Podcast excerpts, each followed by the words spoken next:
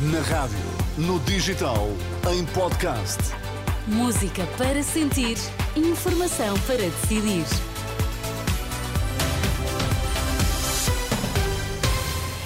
Os destaques que marcam a atualidade abrem a edição da Uma na Renascença. Boa tarde. Olá, boa tarde. Papa Francisco denuncia a guerra como um crime contra a humanidade. Crise na comunicação social faz aumentar o populismo, alerta presidente da Associação de Imprensa de Inspiração Cristã. A guerra é um crime contra a humanidade, denunciou hoje o Papa. No final da oração do Ângelus no Vaticano, Francisco alertou para o impacto que os atuais eh, conflitos têm nas eh, populações e também nas infraestruturas eh, civis e pediu orações por quem está a sofrer em tantas zonas do mundo, mas em particular na Ucrânia, na Palestina e em Israel. Ao início do ano trocámos votos de paz, mas as armas continuaram a matar e a destruir. Rezemos para que os que têm poder sobre estes conflitos reflitam no facto de que a guerra não é a via para os resolver, porque semeia a morte entre os civis e destrói cidades e infraestruturas. Noutras palavras, hoje a guerra é em si mesma um crime contra a humanidade. Não nos esqueçamos disto. A guerra é um crime contra a humanidade. Os povos precisam da paz, o mundo precisa da paz. Hanno bisogno di pace. Il mondo ha bisogno di pace. O Papa Francisco esta manhã no Vaticano e esta tarde em Lisboa há uma manifestação pela paz no Médio Oriente, é promovida pelo Conselho Português para a Paz e Cooperação e também pela CGTP, entre outras eh, organizações ligadas sobretudo à esquerda, está confirmada a presença de Paulo Raimundo, secretário-geral do PCP. Em Viana do Castelo encerra hoje a Convenção Nacional do Chega. Em declarações aos jornalistas na última hora, André Ventura garantiu que o partido vai apresentar um programa programa eleitoral ambicioso e credível. A acompanhar está a jornalista Isabel Pacheco. Boa tarde, Isabel. Nestas declarações, André Ventura não explicou como é que vai cortar impostos e subir pensões, nem soube dizer eh, se todos os partidos foram convidados para estar presentes aí, como é habitual em, em reuniões partidárias deste tipo. Foi isso mesmo, Angela. André Ventura que deu uma no cravo e outra na ferradura, a garantir que todos os partidos com assento parlamentar foram convidados para estarem presentes no encerramento desta convenção eh, que decorre em Viana do Castelo, mas não tem a certeza se a esquerda chegou a receber o convite. Nós convidamos todos os partidos do arco da democracia. Essa é a nossa diferença para o PS. Nós somos, nós somos democratas, uh, e todos os partidos da democracia que quisessem estar hoje presentes tinham lugar. Sim, estou-me a referir aos do Centro do Parlamento. Eu penso que todos os partidos foram convidados. Eu não tenho a certeza, mas penso que todos foram convidados. Não foram todos convidados. O Bloco e o PCP não foram convidados. Eu penso que todos os partidos que, do Parlamento são sempre convidados, mas vou confirmar.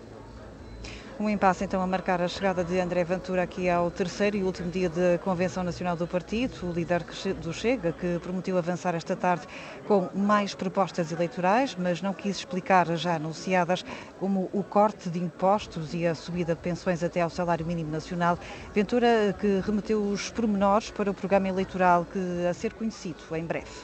Este programa foi preparado por economistas, por pessoas ligadas ou, ou antigamente ligadas à governação do país, pessoas que conhecem os dossiês e prepararam um programa ambicioso, credível, forte, capaz de perceber onde é que se pode fazer cortes, onde é que se deve fazer investimento, onde é que podemos ter mais, onde é que devemos ter menos. Este foi, posso garantir-vos, o programa mais bem preparado da história do Chega para ser governo.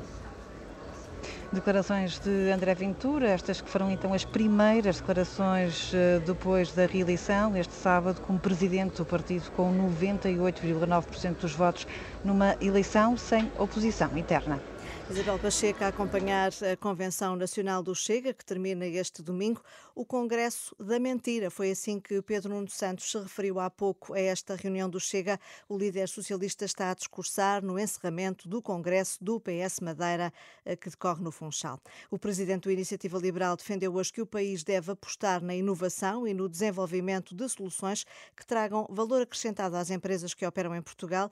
Eh, Rui Rocha reuniu-se esta manhã em Coimbra com o presidente do Instituto Pedro Nunes, uma instituição privada sem fins lucrativos que promove a inovação e a transferência de tecnologia, estabelecendo a ligação entre o meio científico e tecnológico e o tecido produtivo. A crise na comunicação social está a contribuir para o aumento dos populismos. É essa a convicção do presidente da Associação de Imprensa de Inspiração uh, Cristã, uh, entrevistado esta manhã pela Renascença e pela agência Eclésia, e que lamenta que, apesar de haver hoje mais acesso à informação, muita gente uh, não saiba distinguir que notícias são verdade e que daquelas que recebem através, nomeadamente, das redes sociais é preocupante. Tenho pena que uma fatia da população que não considera que seja importante, porque como tem acesso à informação no seu telemóvel, julga que a informação que circula é informação credível. E muitas vezes nós sabemos que não é. Tanta informação as pessoas nunca souberam tão pouco. Esta é a minha análise. Não é por acaso que os populismos estão a surgir. E esse é o papel fundamental de um jornalista. E é essa a obrigação legal e ética que um jornalista tem. Desaparecendo esta função uh, de mediador,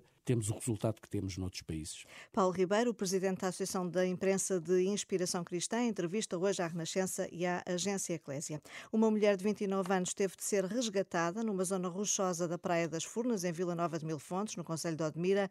Segundo a Autoridade Marítima Nacional, a mulher de nacionalidade holandesa, que se encontrava naquele local a praticar surf, foi resgatada depois de ter entrado em dificuldades na água, mas, hum, ao que tudo indica, acabou por não necessitar de assistência médica e abandonou o local pelos próprios meios. Referência ainda ao sismo que abalou de madrugada a Ilha Terceira, nos Açores, atingiu os 4,5 na escala eh, de Richter, pouco depois das 8 da manhã, hora de Lisboa. Eh, não há, no entanto, vítimas nem danos materiais de maior a registar. Notícias de novo às 14 horas. Uma boa tarde com a Renascença.